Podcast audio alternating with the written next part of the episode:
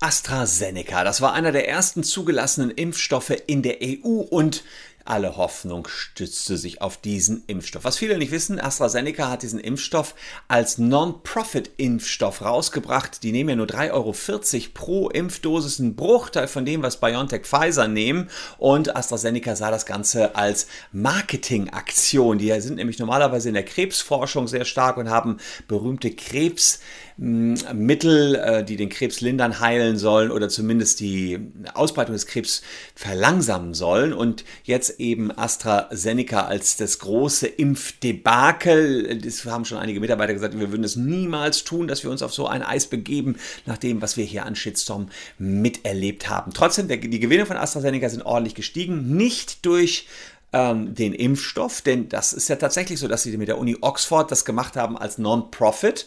Ja, das heißt, die wollten damit von vornherein keine Gewinne machen und sahen eben dann nur das als äh, positiven Abfärbeaspekt auf die Marke. Ob das aufgegangen ist, wage ich zu bezweifeln. Und jetzt das. Die EU-Kommission plant eine mega Strafe, eine mega Klage gegen AstraZeneca, weil AstraZeneca nicht liefert, nicht schnell genug liefert die Dosen, die versprochen worden sind. Ich habe mir das Kuddelmuddel einmal näher angeschaut und sage euch, wer dagegen wen klagt und wie, um wie viel Geld es hier eigentlich geht. Also bleibt dran.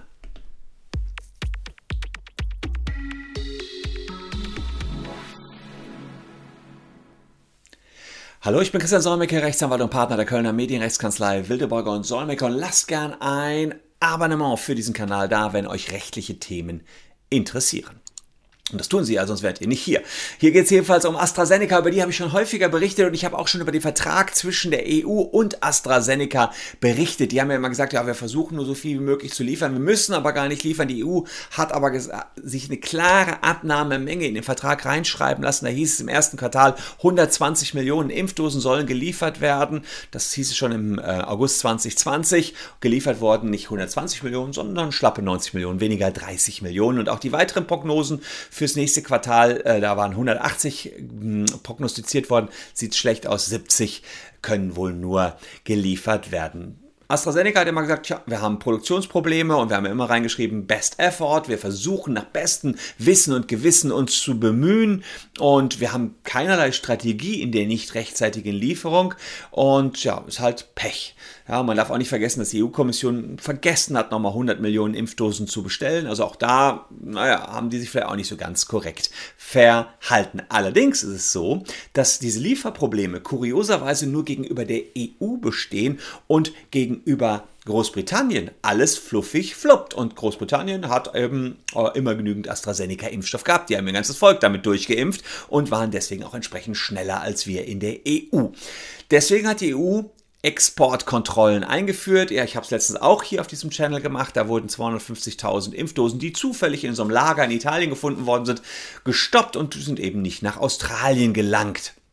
Fakt ist jedenfalls, es gibt einen dicken, dicken Vertrag der EU mit AstraZeneca und der Vertrag ist ja, entsprechend nicht eingehalten worden. Und ähm, Kommissionspräsidentin Ursula von der Leyen, die sagt, das wollen wir nicht näher hinnehmen, wir klagen vor dem Europäischen Gerichtshof und wollen doch mal sehen, ob wir mit unseren Verträgen nicht durchkommen gegen AstraZeneca. Fakt ist aber auch, solche Verhandlungen dauern ein bis zwei Jahre und äh, AstraZeneca selbst sagt, ja, eigentlich ist auch gar nichts dran. Ich hab, wir haben immer nur bestmöglichst bemühen versprochen. Wir werden ja unsere Produktionskapazitäten hochfahren. Wir werden ja auch bald noch liefern.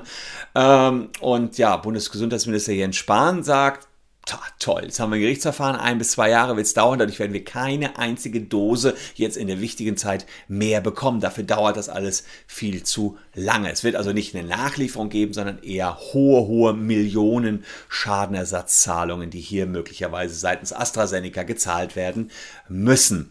Äh, insbesondere muss man natürlich sagen, das Vertrauen in das äh, Vakzin ist natürlich deutlich in der Bevölkerung zurückgegangen. Das war wahrscheinlich auch der Grund, warum Bundesgesundheitsminister Jens Spahn diesen Impfstoff jetzt für alle freigegeben hat.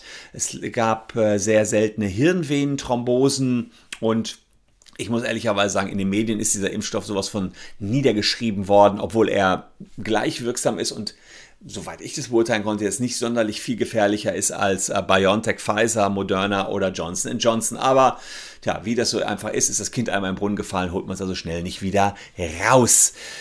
Das Gerichtsverfahren soll schon am 26. Mai beginnen und wir werden also dranbleiben, ob dieses Gerichtsverfahren AstraZeneca jetzt, Achtung, jetzt kommt ein Karlauer, die Spritze ins Jenseits verpasst oder ob sie vor Gericht gut durchkommen und eine Chance auf einen Neuanfang machen. Bleibt uns nur abzuwarten, Tee trinken oder eher abwarten und noch weiteren Impfstoff verimpfen.